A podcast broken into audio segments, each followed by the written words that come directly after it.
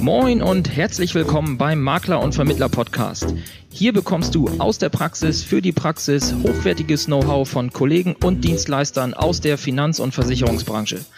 Du erfährst alles über die neuesten Trends auf dem Weg ins digitale Büro, bekommst regelmäßig vertriebliche Impulse und bleibst über die rechtlichen Rahmenbedingungen deines Alltags informiert. Dazu sprechen wir mit Spezialisten aus den verschiedensten Bereichen, egal ob Maklerbetreuer, Jurist oder Vermittler. Wir wünschen dir nun viel Spaß beim Makler- und Vermittler-Podcast.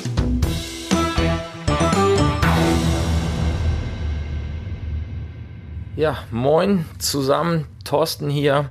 Heute habe ich mal keinen Gast, sondern ich möchte einmal ganz allein hier berichten, wie ich es ja geschafft habe, sage ich jetzt mal, mein Maklergeschäft komplett papierlos und vor allem für mich am wichtigsten ortsunabhängig zu gestalten.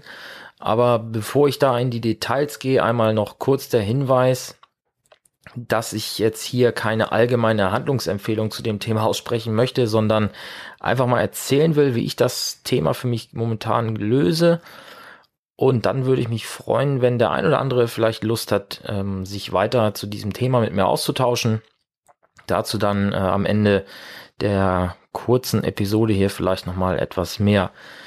Ja, warum ist das für mich wichtig, äh, ortsunabhängig als Makler arbeiten zu können? Das ähm, möchte ich jetzt mal versuchen, ähm, kurz darzustellen. Also ich bin äh, seit 2006 bereits in der Branche tätig als Makler und Finanzanlagenvermittler. Gestartet äh, ist das Ganze in Heide. Das ist eine Kleinstadt, ja, circa 100 Kilometer nördlich von Hamburg. Da ging das Ganze damals los und dort habe ich dann auch meinen äh, ja, Kundenstamm aufgebaut und habe da circa fünf Jahre in der, in der Tätigkeit verbracht und bin dann 2011, ja, 2011 war es, glaube ich, nach Hamburg umgezogen, um einfach mal, ja, was Neues zu sehen und mal, ja, sich auszutesten, was geht denn da über die Kleinstadt noch hinaus. Wie sich jeder denken kann, war ich zu dem Zeitpunkt in einem äh, Strukturvertrieb, wie ja sehr viele Kollegen hier in der, in der Branche. Längst nicht mehr alle, aber die meisten, habe ich zumindest den Eindruck, stammen noch aus ja, solchen Vertrieben, beziehungsweise haben über diesen Weg den, den Weg in die Finanzdienstleistungsbranche äh, gefunden. Ja, von Hamburg aus bin ich dann relativ häufig noch nach Heide gependelt um Kundentermine dort äh, wahrzunehmen, weil ja logischerweise, wenn man so einen Umzug macht, dann ja laufen einem die Kunden natürlich nicht von alleine durch die Türen und dementsprechend hatte ich natürlich äh, noch etwas Luft im Terminkalender, die ich dann halt mit Termin bei meinen Bestandskunden in Heide gefüllt habe. Ja, wieder ungefähr zwei Jahre später, also 2013 war das, da habe ich mich dann ja, entschieden, nochmal ein Studium anzufangen, weil, naja, lief nicht ganz so, wie ich mir das vorgestellt hatte mit der Finanzdienstleistung und äh, ich war an so einem Punkt, wo ich mir nicht sicher war, ziehst du das wirklich noch Ewigkeiten durch, in Anführungszeichen, oder gibt's da vielleicht noch einen anderen Weg? Deswegen habe ich mich dann, wie gesagt, im Oktober 2013 entschieden, noch ein äh, Volkswirtschaftsstudium mit dem Schwerpunkt Finanzen und Versicherung an der Uni in Hamburg anzufangen und ähm, ja, nebenbei mich dann einfach über meinen Maklerbetrieb zu finanzieren, dadurch meinen Lebensunterhalt zu bestreiten. Das führte dann, dann natürlich dazu, dass ich irgendwann mit diesem Thema, ich pendel nach Heide, um da Termine zu machen, etwas zeitliche Probleme bekam und man sich natürlich auch die Frage stellen musste, wie wirtschaftlich ist es jetzt für jeden Kunden, ähm, sei der Antrag jetzt noch so klein oder vielleicht auch nur für einen Servicetermin, äh, ja, 200 Kilometer mit dem Auto zu fahren. Die Zeit ist das eine, das Geld das andere.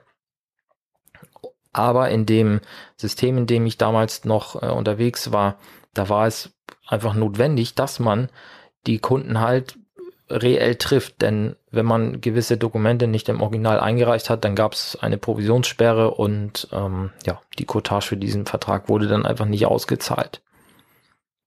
Das heißt, ich musste halt einfach persönlich zum Kunden oder eben den Postweg wählen.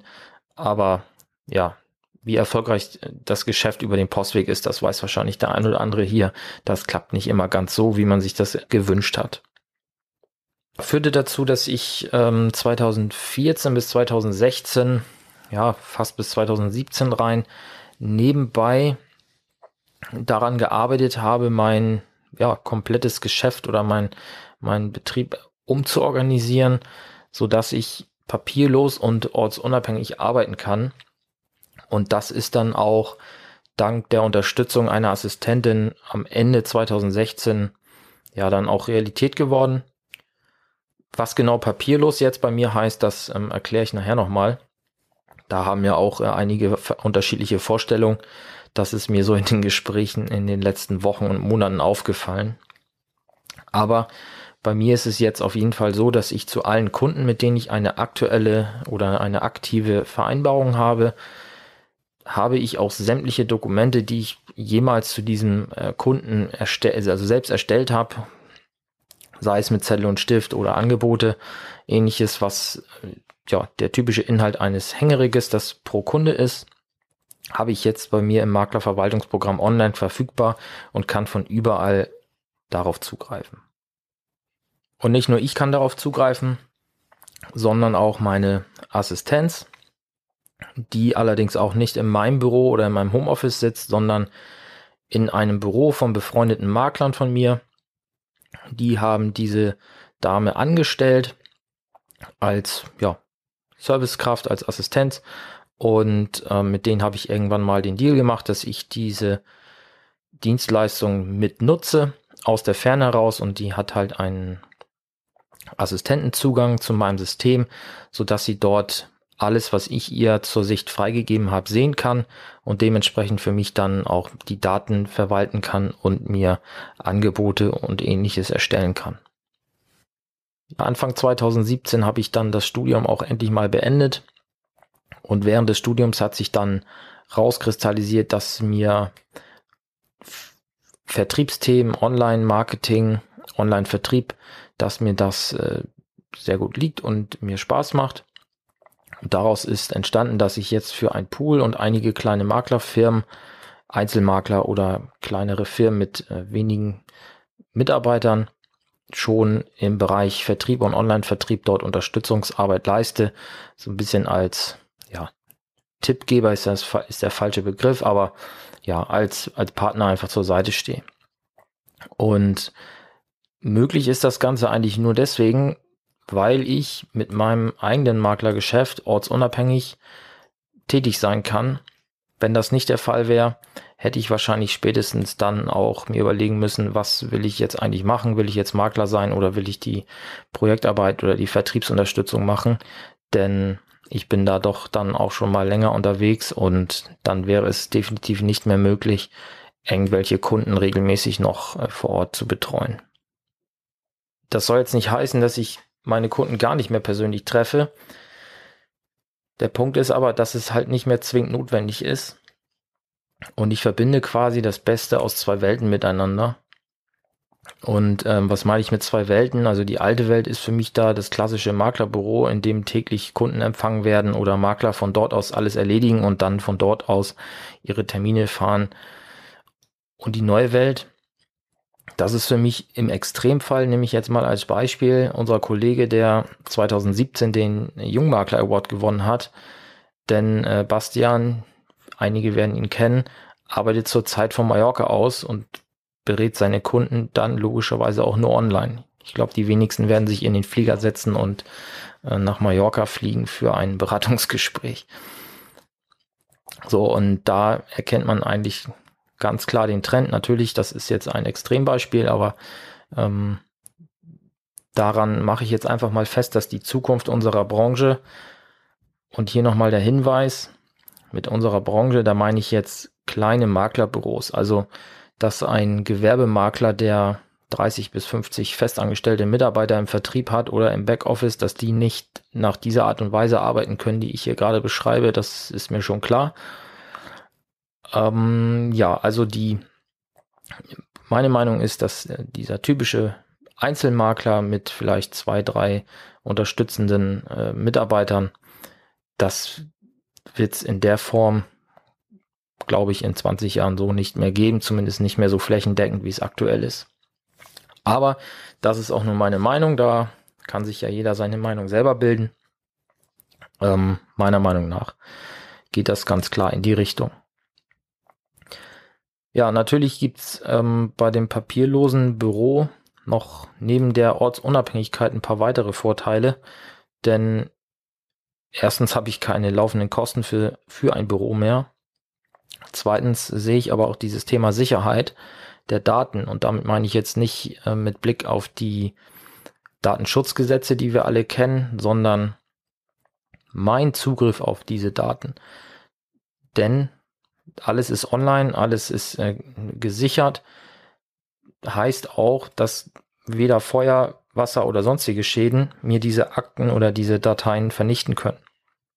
Denn die sind halt online im Maklerverwaltungsprogramm gespeichert und zusätzlich habe ich ein Backup mein, äh, auf meinem eigenen Cloud-Server, sodass für den Fall, dass wirklich mal was passieren sollte, also mein Laptop geht kaputt oder es wird mir geklaut oder aus welchen Gründen auch immer ich nicht mehr daran komme, dann müsste ich mir im schlimmsten Fall ein neues Notebook kaufen, meine Software beziehungsweise Online-Zugänge wieder einrichten, Passwörter eingeben und ich könnte wahrscheinlich innerhalb von wenigen Stunden oder ein, zwei Tagen die Arbeit wieder ganz regulär aufnehmen. Wohingegen jemand, der einen Wasserschaden im Büro hat und die Akten ja nahezu total vernichtet sind, der hat wahrscheinlich dann doch ein größeres Problem, wenn er das nicht irgendwie noch woanders gesichert hat. Ja, und darüber hinaus bin ich der Meinung, dass dieses ganze Thema Digitalisierung, das wird sich wahrscheinlich im Wert des Unternehmens irgendwann äußern. Und zwar wertsteigernd. Und die Frage, die ich mir einfach stelle, ist, ja, mein potenzieller Nachfolger, wenn ich jetzt in 25 Jahren, dann wäre ich Ende 50.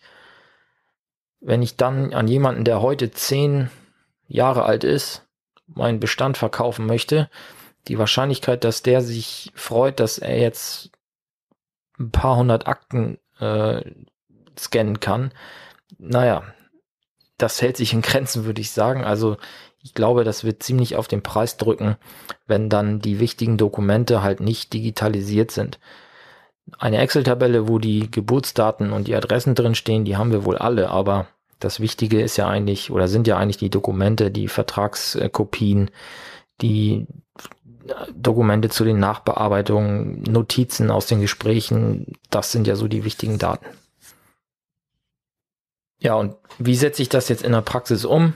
In der Regel laufen die Erstgespräche bei mir telefonisch oder per FaceTime oder Skype. Dann mache ich natürlich die ganz klassische Datenaufnahme direkt ins Maklerverwaltungsprogramm und erstelle auch direkt mit dem Kunden die Maklerverträge, Vollmachten, Datenschutzerklärung, Einwilligungserklärung zur Kontaktaufnahme. Ja, ihr kennt das alles.